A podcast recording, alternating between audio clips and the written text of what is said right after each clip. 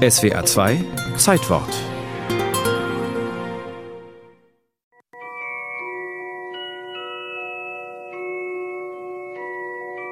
Hast du schon mal etwas geschehen lassen? Etwas, das du nicht erklären konntest? Du bist ein Zauberer, Harry.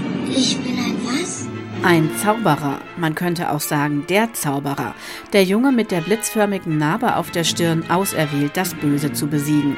Mit Harry Potter und der Stein der Weisen kommt am 22. November 2001 der erste Band der außergewöhnlich erfolgreichen Romanreihe von J.K. Rowling in die deutschen Kinos. Die Erwartungshaltung der Fans ist riesig. In einem monatelangen öffentlichen Casting wurden die vielen Kinderrollen fast ausnahmslos mit Schauspielneulingen besetzt. Tausende hatten sich beworben. Daniel Radcliffe heißt der damals elfjährige Junge, dem man zutraut, die Hauptrolle zu übernehmen. Guten Tag, Kinder. Willkommen zu eurer ersten Flugstunde. Haltet die rechte Hand über den Besen und sagt hoch. Wow. Das Erwachsenenensemble hingegen ist eine Zusammenstellung erfolgreicher und namhafter britischer Schauspieler. So übernimmt etwa Ray Fiennes, unter anderem bekannt aus Der englische Patient, die Rolle von Harrys Gegenspieler Lord Voldemort. In einem Interview zum 20-jährigen Jubiläum der Filmreihe verrät Fiennes, dass er die Bedeutung seiner Rolle anfangs völlig unterschätzt habe. Meine Schwester hat Kinder, die damals um die 10, 11, 12 Jahre alt waren. Und ich sagte, es ist Voldemort. Und sie? You've got to do it! Was?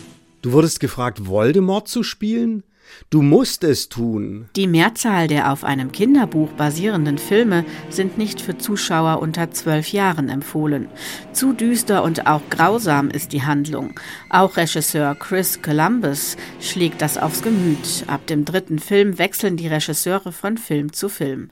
Gedreht wurde ausschließlich mit britischen Schauspielern in Großbritannien, ein Wunsch von J.K. Rowling. Auf der The Making of Harry Potter Tour in der Nähe von London sind die Filmsets, Originalkostüme und viele Utensilien aus den Filmen zu sehen. Live erleben kann man dort auch die fantastischen Special Effects, so die bekannteste Sportart der Zauberwelt Quidditch. Gespielt wird auf Besen fliegend hoch oben in der Luft.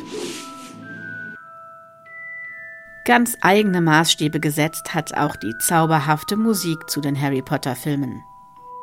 Als Komponist engagiert wurde kein geringerer als John Williams, von dem unter anderem auch die Musik zu den Filmen Der Weiße Hai und Krieg der Sterne stammt. Interessant ist, dass die achteilige Harry Potter Filmreihe zwölfmal bei den Oscars nominiert war, allerdings nie einen gewonnen hat. Auch von den Zuschauern wurden die Filme unterschiedlich beurteilt, vor allem von eingefleischten Fans, die jede Veränderung gegenüber der Buchvorlage kritisch überwachten. Das tat auch Harry Potter Erfinderin J.K. Rowling Rowling, die noch am Ende der Geschichte schrieb, während die ersten Bände bereits verfilmt wurden. In einem Interview mit Hauptdarsteller Daniel Radcliffe beschreibt sie ihre Gefühle. Ich wollte, dass der große Saal der Schule und die Winkelgasse, die Einkaufsstraße für Zauberbedarf, eben alle Details so aussahen wie in meiner Vorstellung. Ich wusste, ich konnte helfen, es richtig zu machen. Ich fühlte eine große Verantwortung gegenüber meiner Leserschaft. Als ich sah, ihr kriegt das hin, war ich erleichtert und konnte mich wieder auf die Bücher konzentrieren. Mit knapp 8 Milliarden Euro Einspielergebnis zählt Harry Potter zu den erfolgreichsten Filmreihen aller Zeiten.